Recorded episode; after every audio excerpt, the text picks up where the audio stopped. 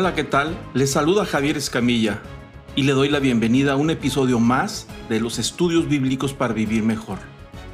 El día de hoy continuaremos con el capítulo número 2 de la carta del apóstol Pablo a los colosenses. En este capítulo, el apóstol Pablo expresa su gran preocupación por la fe de los recién convertidos cristianos en la ciudad de Colosas.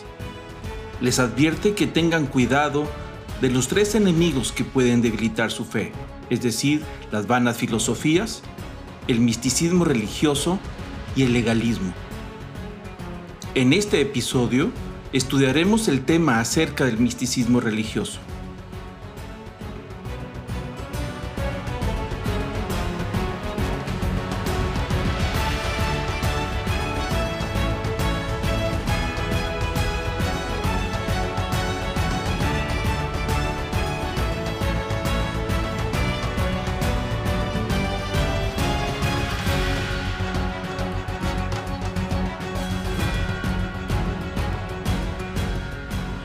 Esta es la primera parte del tercer y último episodio.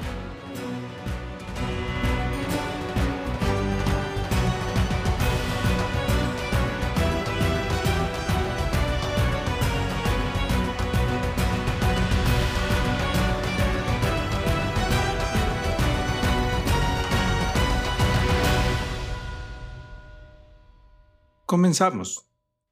Muy bien, vamos a entrar al último tema de esta serie de mensajes basados en la carta del apóstol Pablo a Colosenses, el capítulo número 2. Y nada más voy a recapitular. El apóstol Pablo está escribiendo a los cristianos que están en Colosas y muestra su preocupación, su interés en que la fe de estos nuevos creyentes se mantenga firme. Recordemos que estos creyentes, estos cristianos que viven en la ciudad de Colosas, actualmente Turquía, eh, están expuestos a todo un mundo de filosofía, donde la filosofía estaba mucho de moda en aquellos años.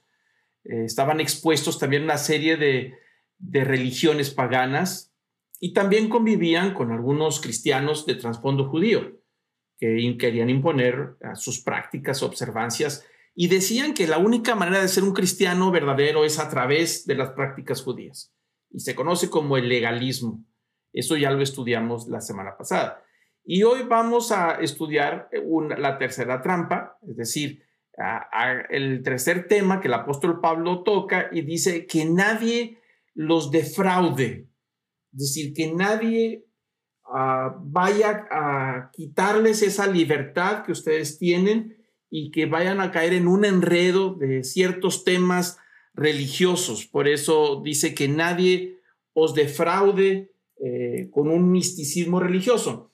Y vamos a, a continuar en el versículo 18, que nadie os defraude de vuestro premio, deleitándose en la humillación en sí mismo y la adoración a los ángeles, basándose en las visiones que ha visto, hinchado sin causa por su mente carnal pero no haciéndose a la cabeza de la cual todo el cuerpo nutrido y unido por las coyunturas y ligamentos. Ahí el apóstol Pablo empieza con la tercera advertencia y la preocupación que tiene de que estos cristianos están expuestos a un mundo ah, obviamente pagano, pero también con muchísimos movimientos de religiones orientales con todas sus tendencias ah, que ellos estaban, estaban trayendo. Entonces, el versículo 18, eh, lo vamos ahora a desglosar un poquito, básicamente toca tres temas. Y el primer tema que toca dice, tengan cuidado con las personas que tienen un culto hacia sí mismos, es decir, practican o, o promueven una falsa humildad de una vida áspera y austera. Se está refiriendo a personas que son ascetas, místicos, que es muy propio de las religiones orientales, donde desprecian el cuerpo, la materia. de, los, eh, de hecho, los movimientos gnósticos que se están dando en el primer siglo siempre estaban ah, despreciando el cuerpo y despreciando todo lo material. Y ellos decían que solamente el alma es la parte pura y entre más se desconectaban de su cuerpo o despreciaban los placeres carnales o de la vida, el alma estaba en mayor pureza y por lo tanto estaban más cerca de la divinidad.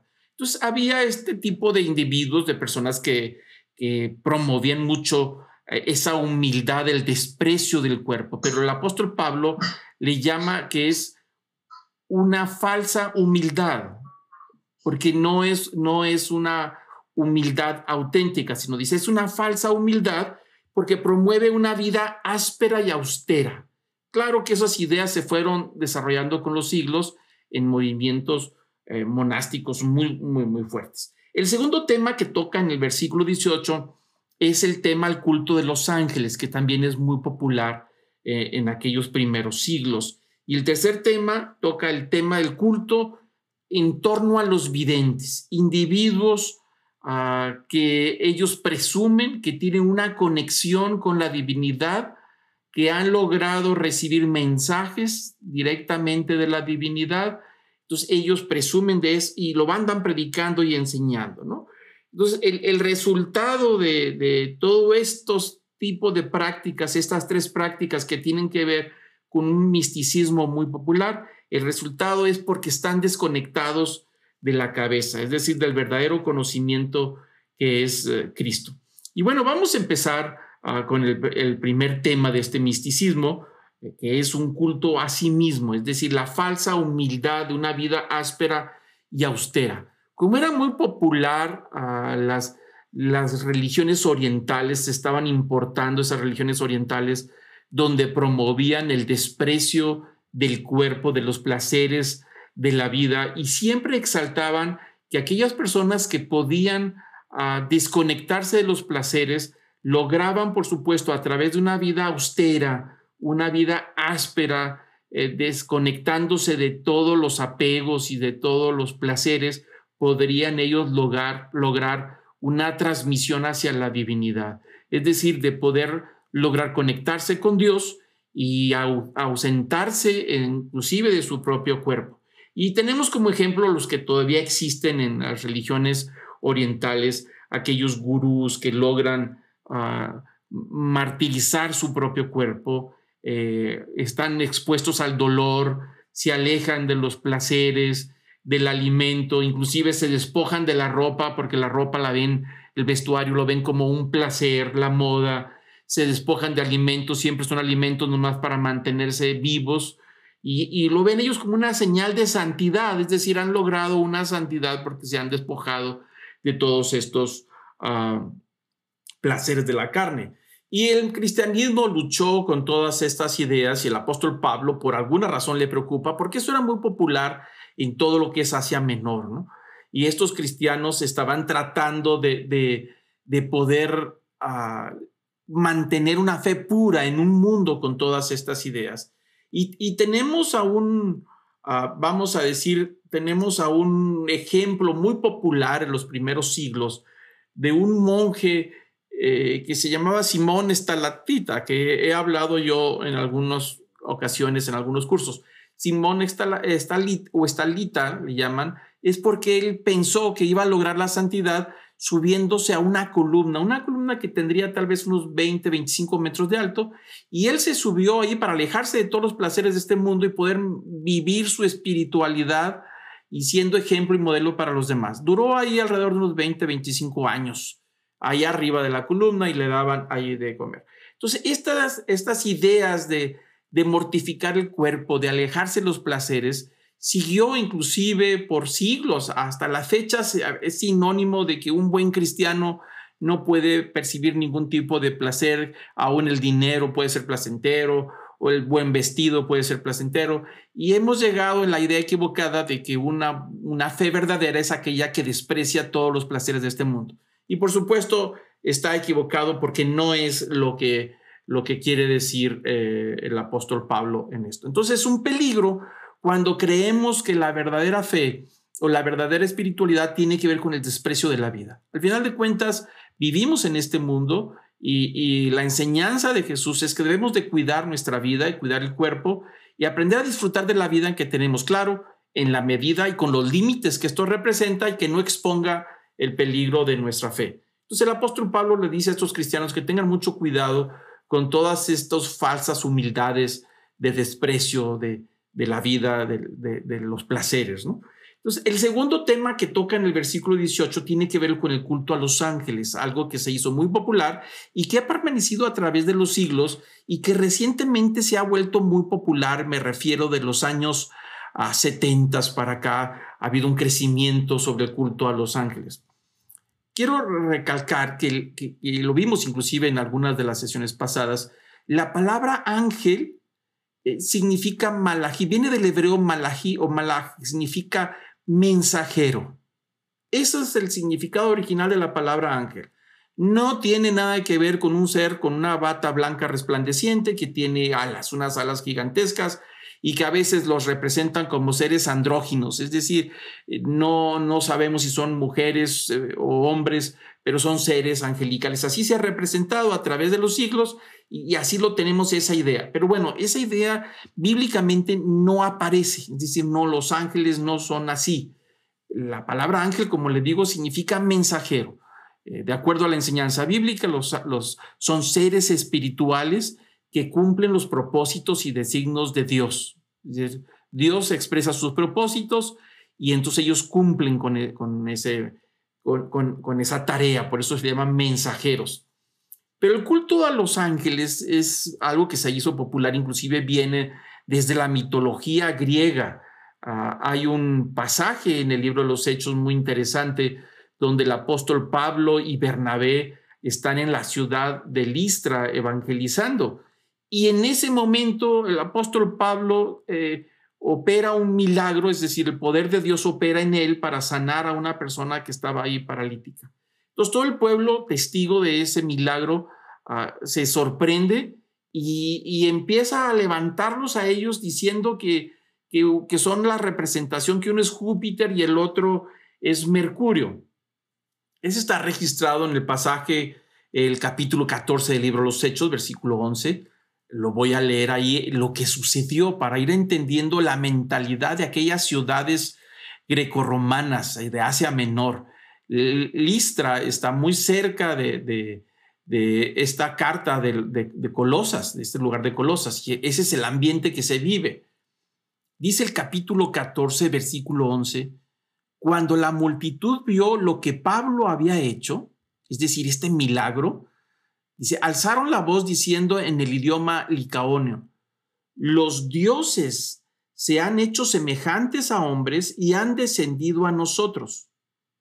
Y llamaban a Bernabé Júpiter y a Pablo Mercurio, porque este era el que dirigía la palabra. Y ahí está la palabra Mercurio, es decir, el mensajero. Si ven ustedes la imagen ahí, es muy conocido este dios Mercurio, que tiene unas alas en los tobillos, tiene un casco con unas alas en la cabeza, y ese se suponía que Mercurio venía a traer todos los mensajes de los dioses a los seres humanos. Entonces ellos interpretan que Pablo, porque Pablo es el que predicaba, Bernabé es el que estaba ahí atrás, entonces ellos decían, si este es el que habla, el que trae el mensaje, debe de ser el dios Mercurio. Entonces dice el versículo 13, el sacerdote de Júpiter, del templo de Júpiter, cuyo templo estaba en las afueras de la ciudad, trajo toros y guirnaldas a las puertas y quería ofrecer sacrificios juntamente con la multitud. Pero cuando lo oyeron los apóstoles Bernabé y Pablo, rasgaron sus ropas y se lanzaron en medio de la multitud gritando y diciendo, varones, ¿por qué hacéis estas cosas? Nosotros también somos hombres de igual naturaleza que vosotros. Y os anunciamos el Evangelio para que os volváis de estas cosas vanas a un Dios vivo, que hizo el cielo, la tierra, el mar y todo lo que en ellos hay. Vamos a explicar un poquito el tema. El apóstol Pablo está tratando de explicarles el Evangelio a esta gente que no conocía nada de Jesucristo y les viene a hablar del Evangelio de la salvación para que se alejen de todo tipo de idolatría, de todo tipo de sacrificio a dioses paganos y que puedan conocer al Dios verdadero. Pero el apóstol Pablo nota que tiene un efecto distinto por causa de este milagro. Y entonces los quieren tratar a ellos como dioses y quieren sacrificar estos toros y hacerles fiesta en ese momento. Traían los toros con guirnaldas ya ataviados para el sacrificio y entregárselos al dios Mercurio y al dios Júpiter. Claro que cuando dice que oyeron esto, el apóstol Pablo y Bernabé se rasgan las vestiduras. Es una señal de indignación. Dice, ¿cómo es posible que nosotros venimos a traerles un mensaje para que dejen ese tipo de cosas y ahora nos están tratando igual? No están entendiendo. Y dice el apóstol Pablo, pero ¿por qué estás haciendo estas cosas? Nosotros somos de la misma naturaleza de ustedes pero traemos un mensaje para que os volváis de estas cosas vanas a un Dios vivo. Es decir, le llama vanidad a todo el sistema religioso pagano y que se puedan convertir al Dios vivo. Pero notemos algo interesante, que ahí aparece Mercurio. Es este mensajero que siempre está conectado con, con alas. De hecho, yo no sé si ustedes recuerdan, hay algunos servicios de mensajería que su símbolo es el Mercurio. Es Mercurio, es un Ahí se ve un personaje que tiene alas en el casco y, en, los, en, los, tobillos y ese es un símbolo de, lo, de mensajero. Hasta nuestros días todavía se sigue usando ese símbolo en la mensajería. Entonces sí, eh, vemos que el culto a los ángeles estaba volviendo muy popular, pero estaba totalmente prohibido. La Biblia lo prohibía. La Biblia habla de los ángeles, pero lo prohíbe. Desde Éxodo 20, versículo 4, cuando tienen este contacto el pueblo de Israel con el Señor, donde van a hacer este pacto, es decir, entran a una relación de Dios como un esposo y la esposa, Dios le dice, yo voy a ser tu Dios, tú vas a ser mi pueblo, vas a rendirme culto solamente a mí y vas a, vas a renunciar a todo tipo de divinidad. Yo me voy a encargar de ti, yo te voy a cuidar, voy a ser tu médico, tu doctor, tu protector, el que te alimenta. Tú a cambio me vas a rendir exclusividad solamente a mí. Y eso aparece en, los mandamientos que vienen siendo los estatutos del pacto de esta relación del pueblo con Dios.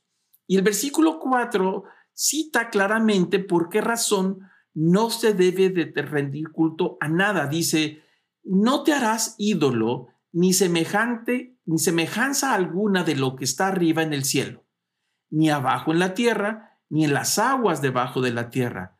No los adorarás, ni los servirás, porque yo, el Señor tu Dios, soy Dios celoso, que castigo la iniquidad de los padres sobre los hijos hasta la tercera cuarta generación de los que me aborrecen.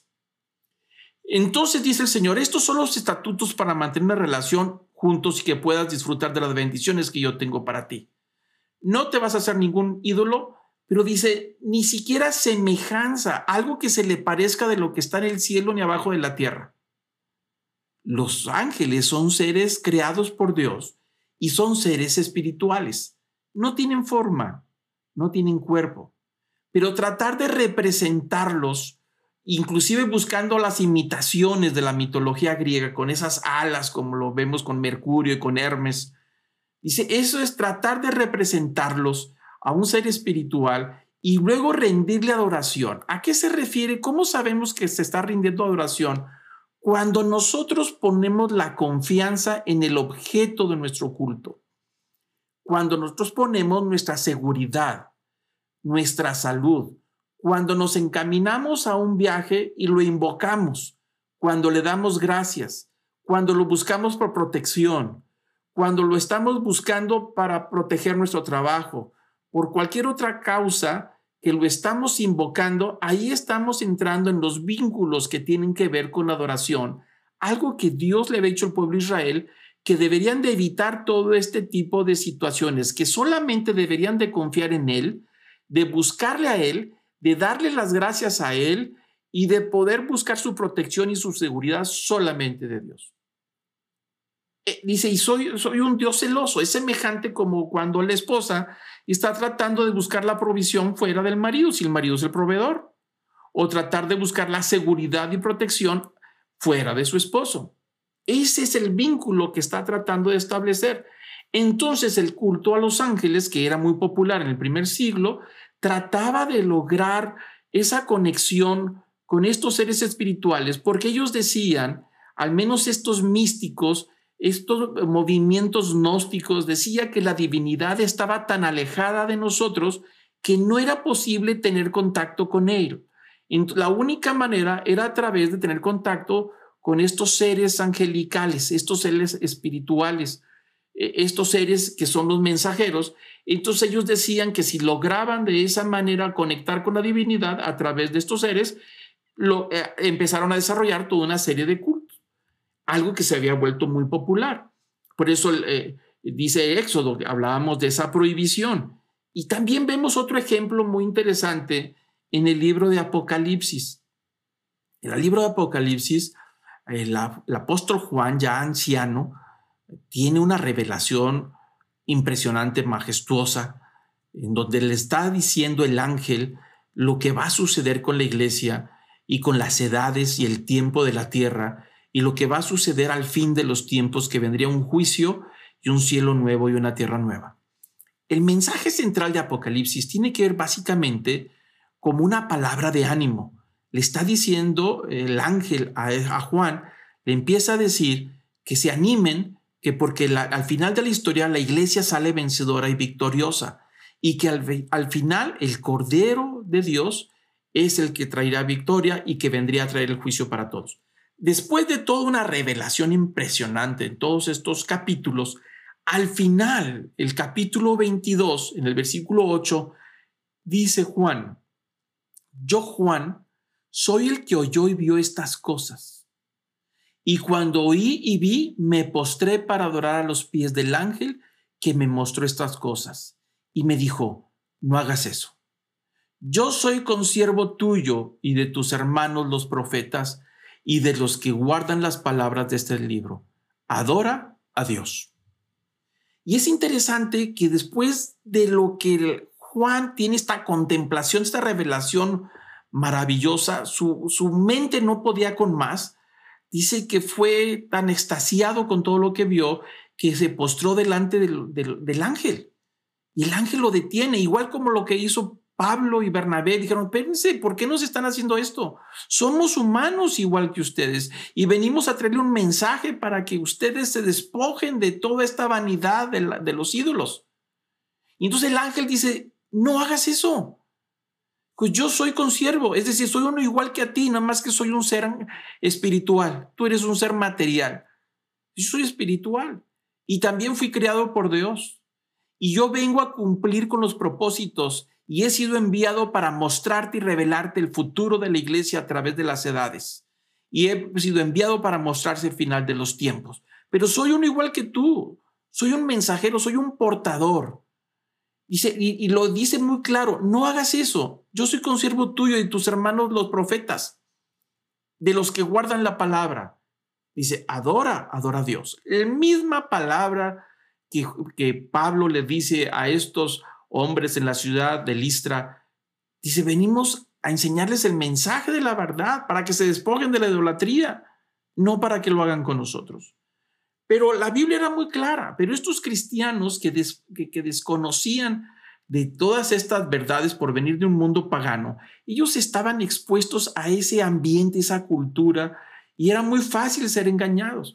Por eso dice el apóstol Pablo, tengan mucho cuidado que nadie los vaya a defraudar, es decir, que los vaya a engatusar con todo este engaño, tratando de, darles un, camino el cual está prohibido. Y le empieza a decir claramente el apóstol Pablo, aléjense de este tipo de situaciones porque los van a enredar.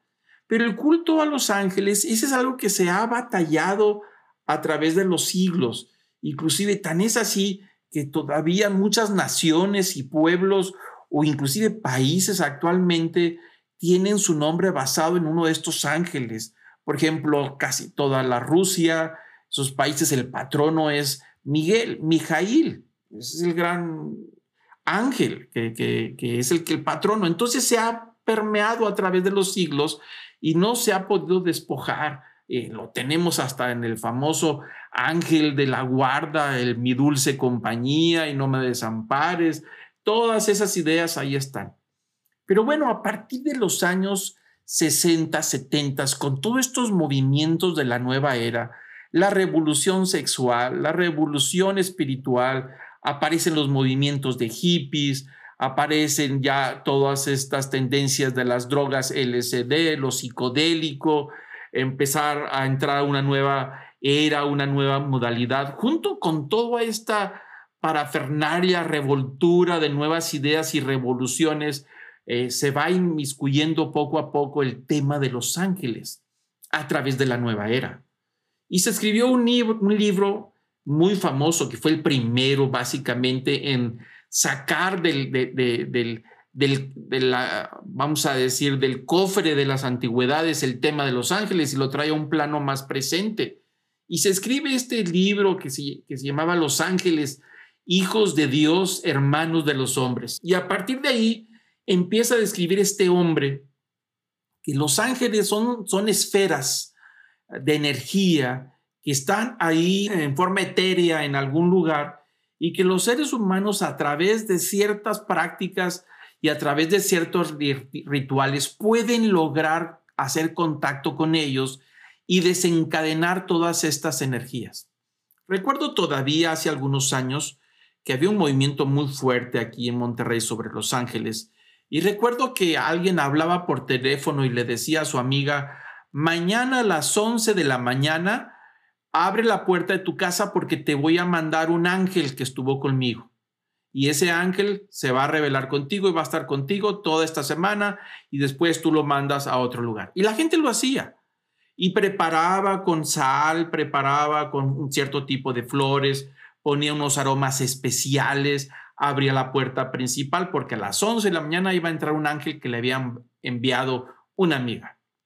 Y ahí estaba ese ángel y podía hacer contacto con él y podía hablarle y cuidarle. Y había toda una serie de cosas de estos seres angelicales que dice este libro.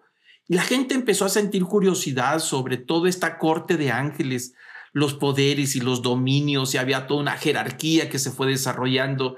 Y cada uno de estos ángeles tiene un nombre, cada nombre tiene un poder y tiene una función.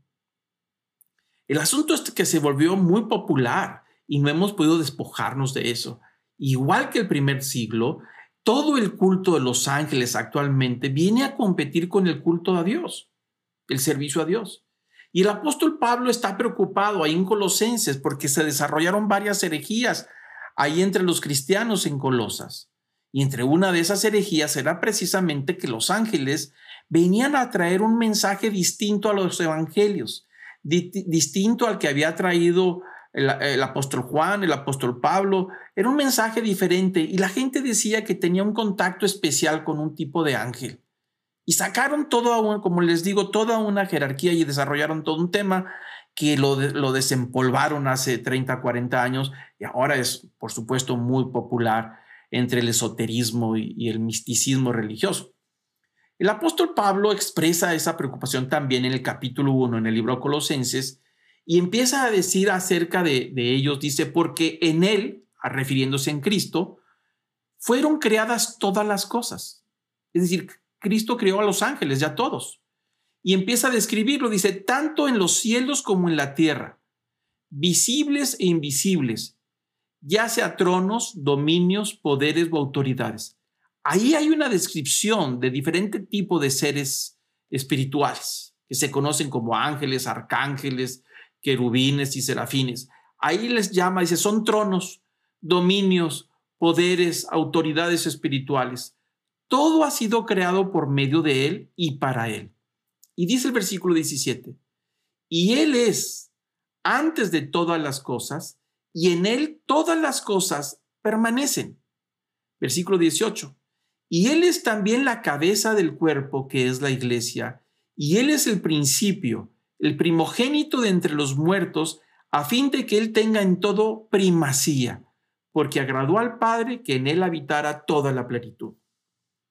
Y notamos claramente lo que está diciendo el apóstol Pablo, que es precisamente en Cristo donde radica todas las cosas, y todo fue creado por Él. Entonces es una ofensa que alguien le rinda la confianza a los ángeles, que se dirija a los ángeles. Está prohibido hacerle oración a los ángeles. Los ángeles no son seres para llevar y traer información. Nosotros no podemos hacer una oración al ángel, no podemos hablar con los ángeles.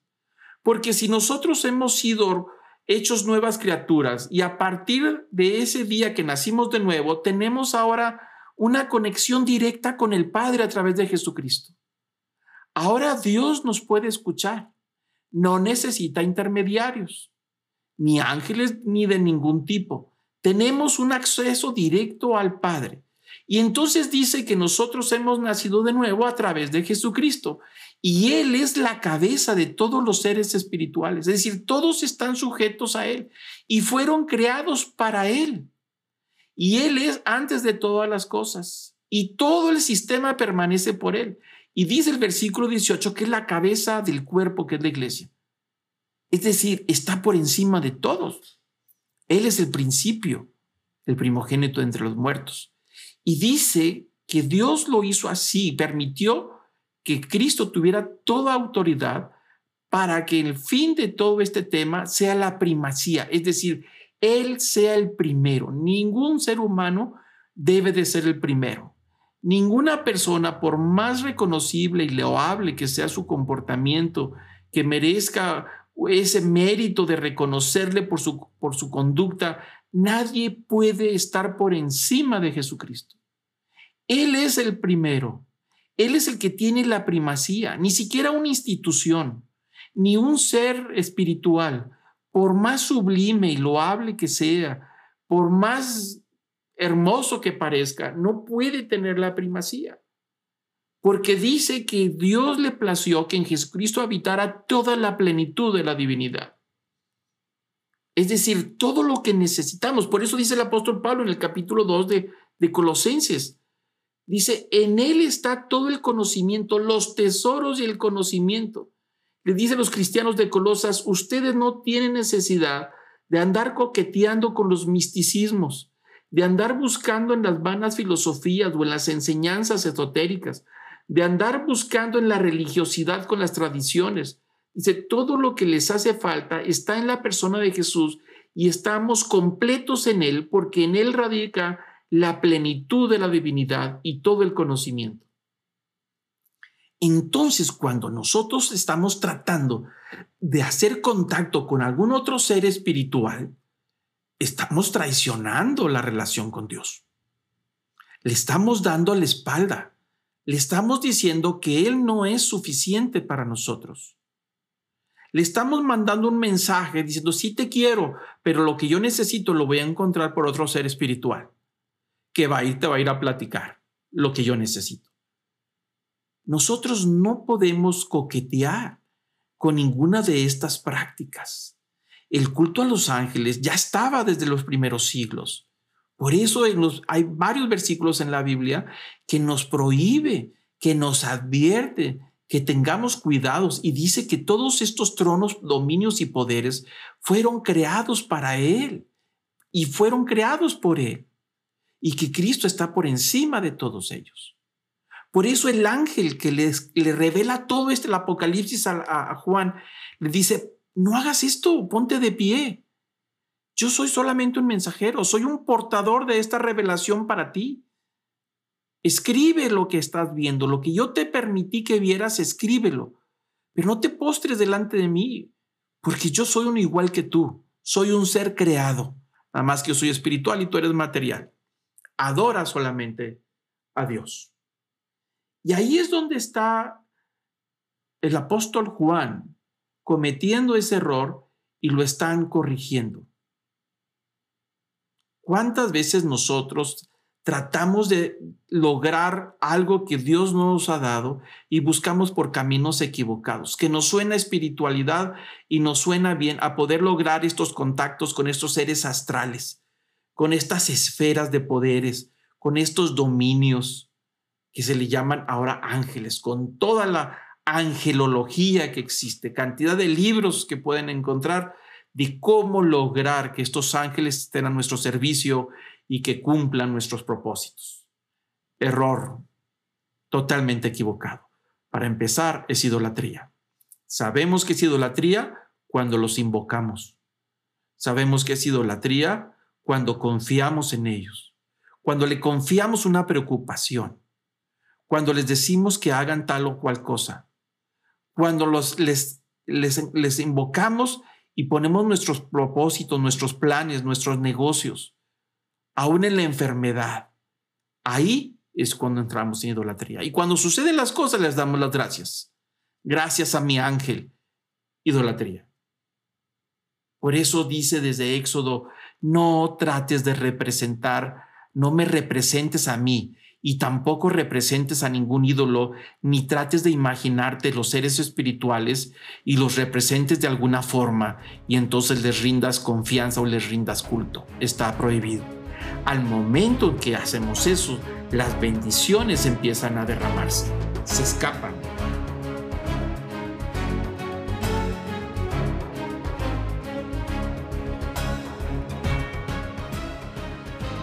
Les invito a continuar con la segunda parte de este tercer episodio.